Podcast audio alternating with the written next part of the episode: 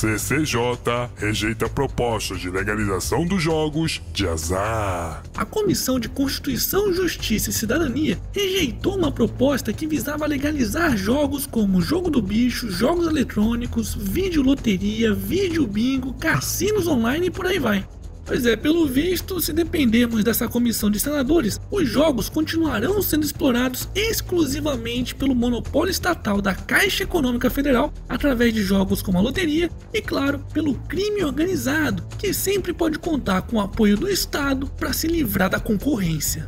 Bom, mas a boa notícia é que, mesmo com essa rejeição da CCJ, a proposta ainda irá para votação no plenário do Senado, que dará a palavra final sobre a matéria.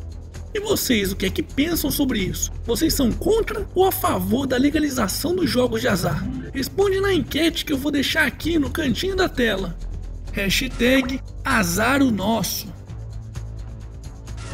Faquin manda denúncia contra Lula e Dilma por quadrilhão do PT para a primeira instância. E parece que o cerco contra os presidentes inocentes está se fechando cada vez mais. Lula, Dilma e vários outros nomes ilustres do Partido dos Trabalhadores, sem foro privilegiado, como Antônio Paloff, Guido Mantega, Edinho Silva e João Vacari Neto, serão julgados na primeira instância sob acusação de terem participado de uma organização criminosa, batizada carinhosamente de Quadrilhão do PT, e que saqueou quase 1,5 bilhão de reais da Petrobras. Os únicos dessa quadrilha que por enquanto estão longe da primeira instância são Paulo Bernardo e sua querida esposa, a senadora Glaze Hoffman, que ainda possui a porra do foro privilegiado. Aliás, para quem tá meio perdido com o número de processos do Molusco, se essa denúncia realmente for aceita pela justiça, Lula se tornará réu pela oitava vez. Hashtag prende todo mundo. Momento.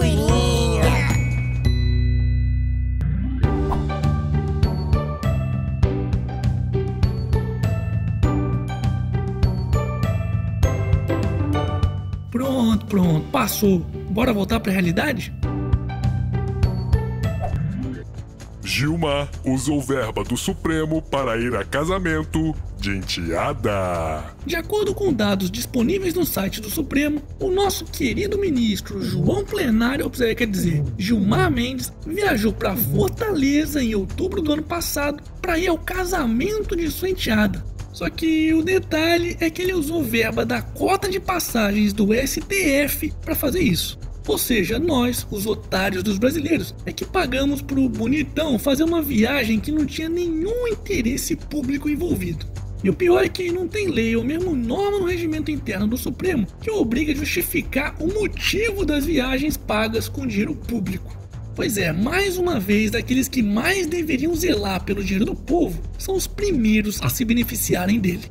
E se você tá pensando que essa farra com dinheiro público fica restrita apenas aos ministros do STF, tá enganado. Câmara pagou despesas de petistas que foram ao julgamento de Lula em Porto Alegre. Tá de sacanagem, né? Lembram-se daqueles vagabundos, quer dizer, dos deputados do PT que foram até o Tribunal de Porto Alegre em janeiro deste ano para acompanhar o julgamento do Molusco? Pois é, saiba que despesas como passagens aéreas, hotel, transporte e alimentação, num total de ao menos 21 mil reais, foram pagos pela Câmara. Ou seja, como se já não bastasse o gasto bilionário que temos com esses arrombados, até mesmo os protestos contra o tal golpe Golpe. Golpe. Golpe. estão sendo bancados com o dinheiro dos otários dos brasileiros. Hashtag somos todos otários. Momento. E aí, já deu seu like no vídeo? Não? Hum, caramba, tá esperando o quê então, pô? Dá like nessa bagaça logo, porque aqui é canal do otário, porra. Militares distribuem flores pelo Dia Internacional das Mulheres durante ação na Vila Kennedy. Um empresário anônimo, favorável à intervenção federal no Rio de Janeiro, resolveu doar mil rosas para que fossem distribuídas pelo Exército em uma favela da cidade, em comemoração ao Dia Internacional da Mulher.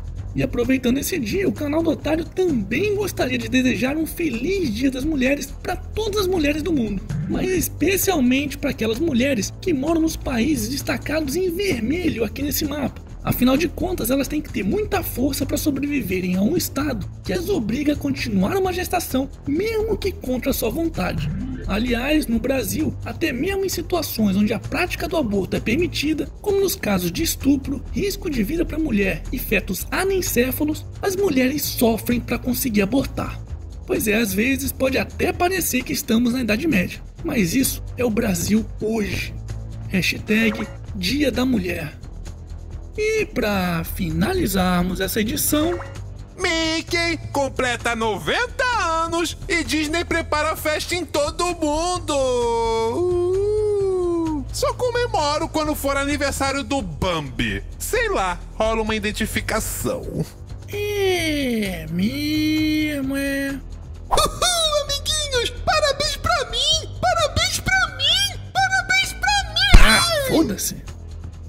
esse foi mais um Otário News com as principais notícias do dia. E aí, tá curtindo o novo visual do canal? Então deixe seus comentários aqui na descrição do vídeo, quero saber sua opinião.